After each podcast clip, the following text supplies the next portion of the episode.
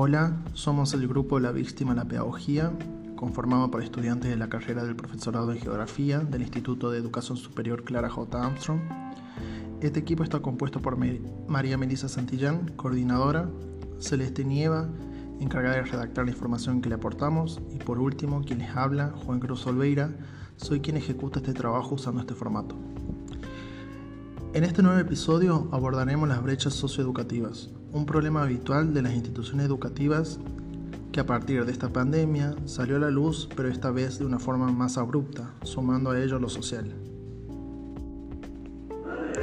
Hola, mi nombre es Celeste Nieva y este, pudimos identificar las brechas socioeducativas que nos marca Mariela, es que en una primera instancia nos muestra un sistema meritocrático que corresponde o comprende a las recompensas por el esfuerzo individual y esto genera una diferenciación social. Por ejemplo, el de darle la bandera al mejor promedio a los distintos tipos de becas y distintos premios dependiendo del rendimiento académico. Hola, mi nombre es Santillán María Melisa. En el segundo lugar es la preparación para la participación como ciudadanos en el campo social, donde nuestra participación como individuos está regularizando en las instituciones y que nosotros elegimos quién nos va a representar. Nos preparan en valores y deberes, que tenemos como ciudadanos, que si bien nos dan a conocer nuestros derechos, debemos elegir a quién haga valer por nosotros, ya que vivimos en, el campo cultivando, nos limitamos a que alguien de mayor jerarquía defienda lo nuestro mientras se sigue trabajando. En tercer lugar, corresponde a los propósitos educativos. Debemos pensar en el ingreso laboral, donde la educación es un sistema más capitalista, y no te forma para desarrollar en tus habilidades. El capitalismo está tan instalado que depende del contexto donde se encuentra la escuela y nos prepara para eso, dejando de lado las emociones y talentos particulares de cada alumno. Por ejemplo, ¿por qué explotar el talento de alguien en el arte si la escuela te prepara para que sepas idiomas distintos porque vivís en una zona turística como ser misiones? Las brechas socioeducativas que no menciona Mariela son, considerando que la provincia de Catamarca posee diferentes regiones geográficas, por ende, esto ocasiona que la distribución de recursos económicos sean dispares. Se tiene en cuenta la cantidad de población existente en los distintos puntos geográficos, pero en algunos casos no llegan en tiempo y forma por el relieve propio de cada lugar o caen en el olvido. Estos factores ocasionan que no todos tengan las mismas herramientas y oportunidades para poder crecer académicamente y competir en el mercado laboral jerárquico. Otra brecha que consideramos a destacar que se evidenció en estos tiempos es la analfabetización digital. Esto se refiere a que muchos alumnos no tienen las herramientas tecnológicas como ser computadoras, tablets, teléfonos, celulares y buena conectividad. Algunos pueden poseer todas estas herramientas, pero un grupo reducido puede utilizarlos como se debe otros no poseen buena conectividad y otros carecen de todo ellos. Dicho en otros términos, en tiempos de pandemia quedó al descubierto la falta de conocimientos tecnológicos o digitales, tales como ser el uso de distintas plataformas cuanto a experiencias socioeducativas alternativas que conocemos como grupo, nos inclinamos hacia la Dirección de Políticas Sociales Educativas Catamarca Ciudad, perteneciente a la Municipalidad de San Fernando. ¿Por qué? Porque nos muestra a través de sus experiencias la contención continua hacia los niños, niñas y adolescentes, tanto en riesgo pedagógico como de adicciones.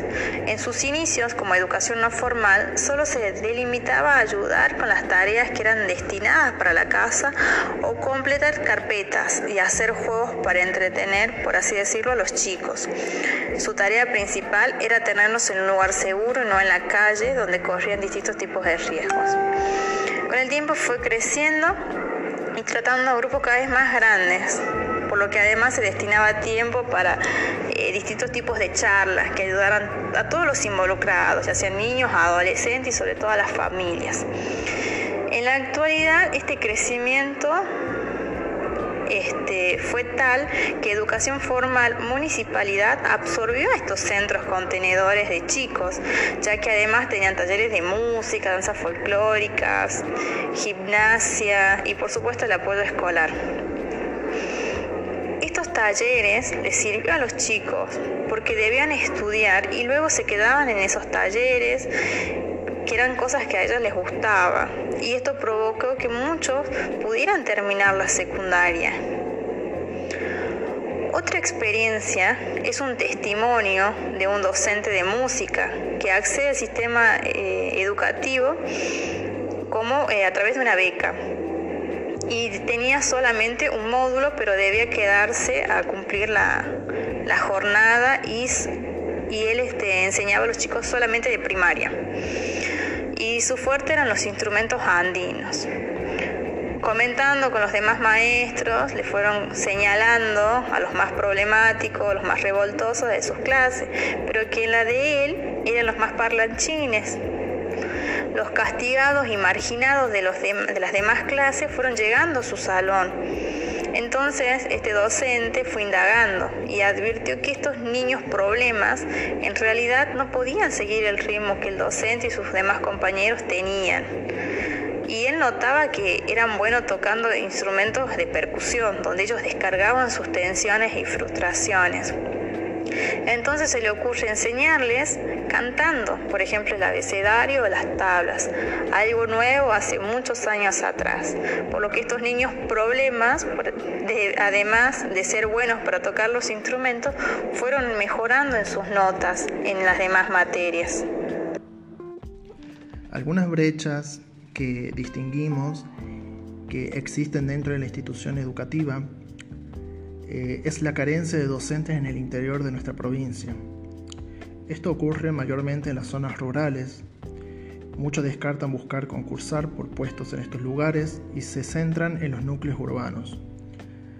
Al ser rurales y poseen pocas o nulas comodidades, por lo que es muy difícil incentivar a los docentes poder cumplir roles en estas zonas.